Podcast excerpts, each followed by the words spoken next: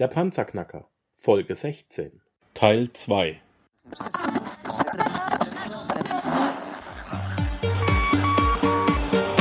Hallo zusammen, ich bin Markus, willkommen beim Panzerknacker Podcast. Lass uns loslegen. Wenn du mich zum ersten Mal hörst, danke ich dir fürs Kommen. Wir reden hier über Geld, das erforderliche Mindset, finanzielle Freiheit und alles, was dazugehört. Und jetzt lass uns in die Show starten. Zu deinen Videos. Ich werde in die Show Notes einen Link packen, panzerknacker-podcast.com slash alexdaten zusammengeschrieben und dann kommt man direkt auf deine Knowledge Base, mhm. wo man auch alles weitere findet. Ähm, aber zum, zum Thema zurück. Du hast mal, du hast mal gesagt, als einfache Faustregel, ob sich äh, eine Wohnung rentiert oder nicht, sollte die Mieteinnahme pro Jahr mindestens fünf Prozent des Kaufpreises betragen. Ist das immer noch up to date? Ist das immer noch aktuell? Ja, ich sag mal, ich sag mal so, tendenziell, tendenziell ist es natürlich eine Pauschalaussage. Und äh, ich versuche in diesen ersten Videos natürlich allgemein mal das Prinzip Immobilie zu erklären. Und natürlich gibt es tausend Variablen. Also grundsätzlich kann man dazu, kann man dazu sagen, je besser die Lage, immer desto schlechter die Rendite. Warum?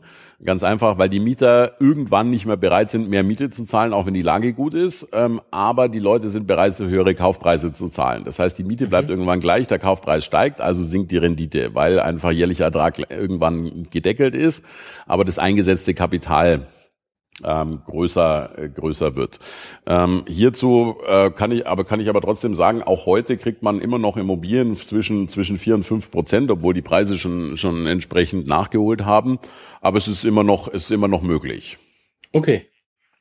Ähm, ich bin absoluter Anfänger. Ich habe in meinem Leben noch keine Immobilie geholt. Ist die Lass uns anders anfangen. Äh, du bist ein großer Freund von Definitionen. Was ist eine Immobilie?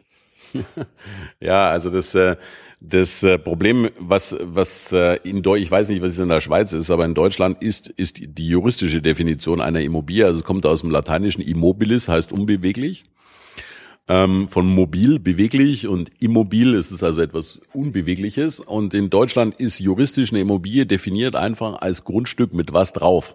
Wenn also einer von euch schon mal eine Immobilie gekauft hat, dann wird er feststellen, dass im Notarvertrag eigentlich völliger un, un, unverständlicherweise, also du kaufst jetzt zum Beispiel ein alleinstehendes Einfamilienhaus, ne, und das ist deine zukünftige keine Ahnung, Familiensitz und äh, du hast dir natürlich alle Zimmer angeschaut und alles Mögliche, und im Notarvertrag steht alles Mögliche drin, aber nicht eine Beschreibung des Hauses, sondern da steht einfach nur nur drin, okay, das Grundstück ist so und so groß, hat die und die Lage, liegt in der und der Flur, in dem dem Bereich. Das Grundstück ist sehr genau beschrieben und zum Haus steht dann drauf, bebaut mit einem Einfamilienhaus. Punkt. Mehr steht da nicht drauf. Aber das ist der Grund, warum warum das so ist, ist, weil in Deutschland einfach eine Immobilie definiert ist als ein Grundstück mit etwas drauf oder auch nichts drauf. So, das ist die Definition von der Immobilie in Deutschland. Also auch ein Hektar Wald mit 30.000 Bäumen oder wie viel da drin drauf sind? 3.000. Genau, da würde halt dann stehen, das und das Grundstück mit äh, momentan momentan bewaldet. Ja, okay. So, Bums, genau. So. Wie fange ich an. Ich persönlich komme ja, ich bin ja aus, aus Heidelberg ausgewandert, hängt ja immer noch mein Herz ein bisschen dran. Heidelberg ist eine Studentenstadt, eine Universitätsstadt. Auch deine, auch deine Mundart hängt noch etwas dran. Keine Kritik am Moderator, Kollege. Warum? Das gibt die individuelle Note. Das ist keine Kritik. Ich wollte es nur kurz erwähnen. Also irgendwie man hört es, man, man hört es noch. Nee, nee, der Münchner. Ich bin ja, ich bin ja, ja stimmt, bin ja, bin ja Münchner und bin ja nur in die verbotene Stadt, zumindest gesehen aus Köln gezogen. die verbotene Stadt. ja, dann, das, das impliziert ja direkt, dass du der Kaiser bist. Wer wohnt in der verbotenen Stadt, ne? Ja, genau. Aber es ist, es ist auch wiederum, es ist auch wiederum so, ähm, weißt du, weißt du, die Leute brauchen einfach so ein bisschen Spiele, ne? So, so Schalke gegen Dortmund und, und ja. äh, Köln ging. Das macht das Leben halt irgendwie lustig, aber mir ist das eigentlich wurscht, ich bin viel zu beschäftigt. Ähm, ähm, und ob vor 500 Jahren unverdienterweise, dass äh, der Bischof von Köln ähm, sich verstritten hat und dann auf einmal wie soll ich sagen, Düsseldorf Hauptstadt wurde, obwohl es eigentlich Köln verdient hatte. Weißt du, wie egal mir das ist. Und äh, ich glaube, ich fürchte, die meisten, die sich darüber streiten, die wissen noch nicht mal, wo das herkommt. Und das ist mir wirklich Eben. eigentlich völlig egal. Und das ist mir jetzt gerade aufgefallen. Dir ist es scheißegal, aber du kennst es wenigstens, weißt Ja. Ähm, Na, aber worauf ich hin, hinaus wollte, äh, Heidelberg, tolle Studentenstadt. Äh, jetzt, jetzt, äh, seit ich dich kenne, und wir kennen uns schon seit fast drei Jahren, das, Mhm. das muss man auch mal sagen, ähm, Mhm. äh, schaue ich immer wieder auf den Immobilienmarkt und ähm, natürlich nicht in, in dem Umfang, wie du das machst oder ähnliches, aber mir ist da aufgefallen, Mensch, warum kann ich denn nicht mit einer, mit einer möblierten Einzimmerwohnung anfangen, die einen Kaufpreis von 20, 25.000 hat, die so und so viel äh, Miete bringt. Die gibt's, äh, ich kann auf ImmoScout24 gehen und kann mir, und kann mir alle Daten runterholen. Das Ding ist vermietet, bringt so und so viel Einnahmen, ähm, es kostet mich so und so viel, ich müsste vielleicht 4000 oder nur 5000 Eigenkapital aufbringen. Mhm. Kann man damit anfangen? Ähm, klar ist es am Anfang eine Spielerei, wenn nur 50 Euro oder 25 im Monat übrig bleiben. Aber kann ich damit lernen? Würdest du das empfehlen? Ja, also du hast ja auch mein Buch gelesen ähm, und äh, grundsätzlich kann ich dazu eines empfehlen, wichtig ist, egal wo, äh, wie, fang an mit irgendwas. Also egal in welchem Bereich. Du musst einfach diesen diesen Flow, diesen Ablauf starten. Ne? Wenn du wenn du wenn du nie startest, äh, wirst du auch nie gut. Ne? Das ist immer das Problem. Man macht halt gerne das, worin man professionell ist. Mhm. Um professionell zu werden, muss man aber lang genug den Deppen machen. Ähm, verstehst, verstehst du, wie ich meine? Also jetzt angenommen, ich, ich will jetzt Schlitsch, professionell Schlittschuh laufen und ich kann aber schon professionell Fußball spielen, ja, oder ich kann schon gut Fußball spielen. Dann spiele ich natürlich erstmal lieber Fußball, weil ich das ja gut kann und beim Schlittschuhfahren würde ich jetzt erstmal eine Woche nur auf die Fresse fliegen. Genau. Und, und, und, und das gehört aber dazu, dass man einfach, um Profi zu werden, muss man bereit sein, lang genug unprofessionell zu sein, ne? oder nicht voll professionell zu sein. Man kann ja den Anspruch dran haben, aber man muss halt einfach wissen, man wird nur Profi durch Üben und Üben ähm, am Anfang ist halt irgendwie unangenehm. Ja. So, deswegen empfehle ich auf jeden Fall zu starten. Startet einfach mit der Größenordnung, die für euch komfortabel ist, wo ich, wo ihr euch gut findet, wo ihr sagt, Mensch, ähm, da kann ich was und der, du kannst wirklich nur gewinnen, weil du lernst wirklich was dabei. Du siehst, ah, so sieht eine Finanzierung aus, so sieht ein Notarvertrag aus. Aha, so läuft das alles ab. Du bist dann einfach schon vertraut damit und kannst beim nächsten Mal dann auch größere oder riskantere Sachen einfach machen, weil du da ja, den, ja einen Teil der Abläufe schon kennst. Willst du dagegen gleich von Anfang an mit den großen Jungs mitspielen, ist halt schwierig, weil weil du weißt ja überhaupt nicht, äh, du kennst ja den Ablauf gar nicht. Ne? So und äh, deswegen äh, empfehle ich jedem auf jeden Fall, fangt mal an, meinetwegen auch nur mit dem Tiefgaragenstellplatz, dass ihr einmal den Ablauf gesehen habt. Genau. Auch ein Garagenstellplatz, auch ein Parkplatz ist eine Immobilie. Genau. Sehr gut. Ähm, werde ich im Übrigen auch bald machen. Ähm, Kaufnebenkosten. Äh, zwei Stichwörter will ich dir einfach mal hinhauen. Kaufnebenkosten und Rücklagen. Können wir die zweimal abhandeln, weil äh, jedes Mal, wenn ich sage, du, du solltest äh, irgendwas in Immobilien investieren, ja, aber da kommen ja noch die Kaufnebenkosten auf dich zu. Keiner kann mir aber sagen, wie groß die eigentlich sind, was da alles äh, beinhaltet ist. Und das Zweite, du musst immer Rücklagen bilden, da machst du ja nie Gewinn mit, mit, mit so einer Immobilie. Ja, dann bin ich also genau genommen echt ein armer Mensch. Ne? Ähm, ähm, äh, ja, aber das ist das genauso, weißt du, weißt du, das, das, das Großmütterchen wird dir auch erzählen, mit Aktien verliert man nur Geld. Ja. Ähm, äh, das ist halt so, wenn man, wenn man, wenn man sich in, in, in ein Haifischbecken oder in einen Bereich begibt, wo man keine Ahnung hat. Und deswegen, wie gesagt, ja auch mein Podcast und die Sachen, damit die Leute einfach mal die Basics mitkriegen.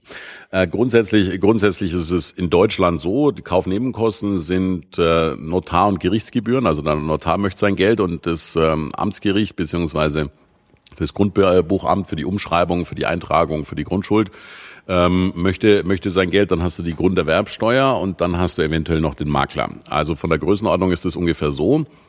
Ähm, mit äh, für Notar und Gericht kann man je nach Größe der Immobilie, also wenn du jetzt eine mittelgroße kaufst, kann man ungefähr 1,5 Prozent rechnen. Äh, Grunderwerbsteuer ist unterschiedlich zu Bundesland. Hier in Nordrhein-Westfalen ist 6,5 Prozent, was eine Frechheit ist.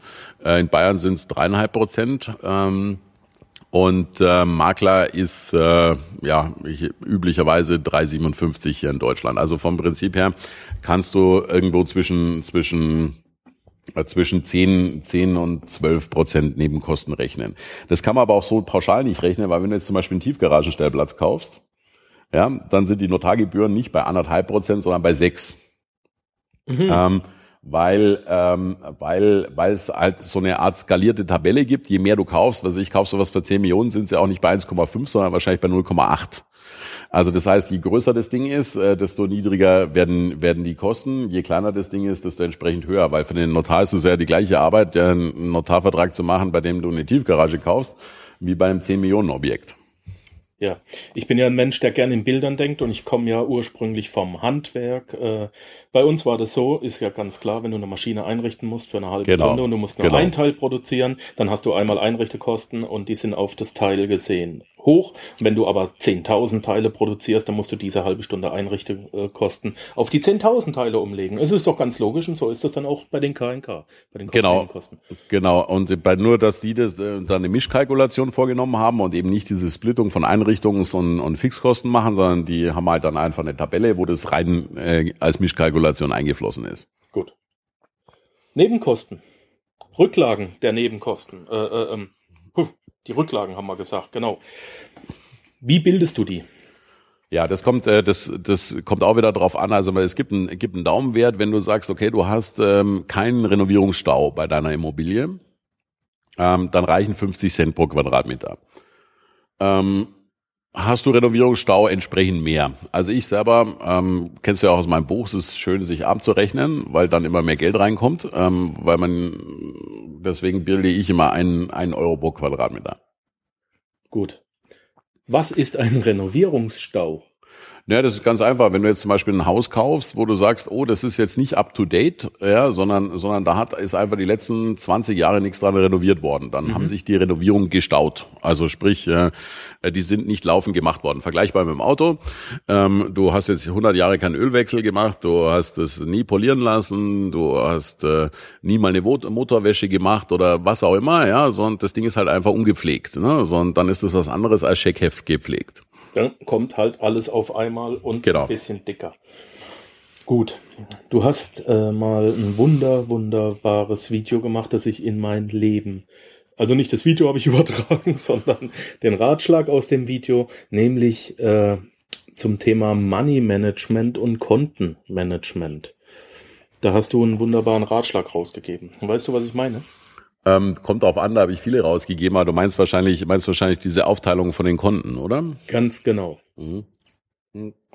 Beschreibe ich auch in meinem Buch sehr genau. Also Hintergrund ist der, es gibt einfach ein paar Geldgesetze. Ähm, und äh, für die, die sagen, was ist denn das für ein Buch, ähm, das handelt zwar von Immobilien und zeigt dir, wie du mit 1500 Euro, sagen wir mal, angenommen, du bist jetzt Angestellter, hat 1500 Euro, wie du innerhalb von fünf Jahren zum Immobilienmillionär werden kannst. Das setzt aber nicht nur voraus, dass du, ähm, dass du jetzt Immobilien kaufst, sondern es setzt vor allem auch voraus, dass du ein, Kau- wie soll ich sagen, unternehmerisches Grundfundament hast. Ne? Und das erkläre ich einfach, was man haben muss, damit es möglich ist. Weil ich selber bin Sohn zweier Lehrer und habe mit null Startkapital angefangen. Ich weiß also, wie es ist. Ähm, und äh, da erkläre ich dann halt, wie man Startkapital aufbaut, wie man Cashflow Stück für Stück aufbaut und welche Schritte man einfach gehen muss und welches unternehmerische Fundament man haben muss, um das zu erreichen. Unter anderem ist dann da eben auch beschrieben, wie äh, funktionieren diverse Geldgesetze. So, und es ist nun mal so, dass ähm, das kann dir ja auch wahrscheinlich jeder deiner Zuhörer bezeugen. Ähm, als du Student warst, hattest du, sagen wir mal, 500 Euro Einnahmen und bist klasse damit klargekommen. So, dann hast du irgendwann 1500 gehabt, bist klasse damit klargekommen, aber es blieb nie was übrig. So, und, äh, und, und dann verdienst du vielleicht irgendwann fünf netto und trotzdem bleibt nichts übrig. Und das liegt einfach daran, dass Geld, das man zur Verfügung hat, ähm, einfach sich verkrümmelt. Und deswegen muss man sich arm rechnen. Das heißt also, ich habe zum Beispiel ein Geldeingangskonto, da geht das Ganze, also jetzt im Geschäft, geht das ganze eingehende Geld rein. Und dann durchläuft es ein sogenanntes Zuteilungsformular, das habe ich auch alles in meinem Buch beschrieben, wo man dann einfach sagt, so jetzt legen wir erstmal die Mehrwertsteuer weg und dann legen wir die Kör Körperschaftssteuer weg und dann legen wir Rücklagen für Werbung weg, wir legen Rücklagen für Spenden weg, wir machen eine Risikorücklage, falls uns mal einer verklagt oder es irgendeinen anderen Fall gibt, äh, mit dem wir nicht gerechnet haben oder was auch immer. Ne? Sondern dann bleibt halt nicht mehr so viel übrig am Schluss und ähm, das führt dazu, dass man sich nicht ähm, zu komfortabel fühlt, weil die meisten Leute, die pleite gegangen sind oder finanziellen Schwierigkeiten kamen, ähm, liegt immer an dem gleichen Grund, nämlich sie haben Geld zur Verfügung und denken, das wäre ihrs. Tatsächlich gehört aber ein Teil dem Finanzamt, ein Teil dem der Kfz-Reparatur, äh, ein Teil der Waschmaschine, die alle vier vier Jahre fällig wird oder alle fünf Jahre fällig wird äh, und so weiter und so weiter. Und äh, vom Prinzip gehst du gehst du einfach pleite, wenn du einen Euro mehr ausgibst, als du einnimmst. Ne? So und die Gefahr ist, dass du denkst, du hast genug ähm, und es dann ausgibst und tatsächlich passieren dann irgendwelche in Anführungszeichen unvorhergesagbare Sachen, wie zum Beispiel, oh Gott, mein Auto ist kaputt. Ja, ja, aber Autos gehen nun mal kaputt. Ebenso wie Waschmaschinen, ebenso wie Fernseher und ebenso wie Fahrräder. Ne? So, und deswegen muss man dafür Rücklagen bilden. Und dann sieht man, dass man eben nicht 2000 Euro zur Verfügung hat, wenn man sie netto hat, sondern vielleicht nur, nur 1750, weil der Rest Rücklagen für größere Anschaffungen sind. Und auf die Art und Weise, indem man sich einfach bewusst macht, wo das Geld hingehört, ja, und du musst halt nur mal Rücklagen für größere Anschaffungen bilden, sonst geht dein Dispo immer mehr ins Minus. Und indem man sich das bewusst macht, macht man sich auch bewusst, wie viel Geld man wirklich zur Verfügung hat. Und wenn man feststellt, oh, das ist zu wenig, dann muss man halt mehr verdienen. Und wenn man sich dann überlegt, Mensch, wo kriege ich jetzt noch 500 Euro her? Und das ist wirklich wichtig, dann findet man das schon. Genau. Genau, fand ich sehr, sehr gut. Ähm, ja, nach 2008 ist in der Schweiz ein neues Gesetz rausgekommen. Wir dürfen keine Dispo-Kredite mehr haben. Banken dürfen dir keinen mehr geben. Entweder kriegst du einen kompletten Kredit, mindestens 5000 Franken. Dispos gibt's nicht mehr. Es hat mhm. ein kleines Raunen gegeben. Das ging sechs Wochen lang. Danach war die Sache gegessen. Wäre nicht schlecht, wenn das in Deutschland auch käme. Muss ich ehrlich sagen. Also bei mir ist es auch so, ich habe alle, alle im Geschäft alle Dispos auf Betriebsmittelkredite rausgeschmissen. Mhm weil sie werden sowieso immer ausgenutzt. Eben. Ähm, und wenn du sie nicht hast, werden sie nicht ausgenutzt. Ähm, ich habe zwar noch, noch Dispos für Eigenkapitaleinsatz, also wenn ich jetzt zum Beispiel äh, für irgendwas Eigenkapital einsetzen muss und ich sage, oh, ich brauche mal schnell, was weiß ich, 500.000 für, für eine Immobilie, dann habe ich die Möglichkeit, aber ich habe die strenge Regel, dass es niemals für Betriebskosten benutzt wird, dieses Geld. Ja, meine Lieben, leider war es jetzt das auch schon wieder mit dem zweiten Teil. Ich weiß, es ist spannend, es tut mir leid. Bitte schalte in der nächsten Folge wieder ein, es geht genauso spannend weiter. Danke, dass du den Panzerknacker Podcast mit Markus Habermehl gehört hast. Wenn dir der heutige Input gefallen hat, dann freue ich mich, wenn du unsere Webseite an deine Freunde und Familie weiterempfiehlst. Vergiss bitte auch nicht, das Archiv auf meiner Webseite unter www.panzerknacker-podcast.com nach älteren Episoden zu checken. Dies ist eine Markus Habermehl Production. Bitte besuche mich auch nächste Woche wieder für eine weitere Folge vom Panzerknacker Podcast.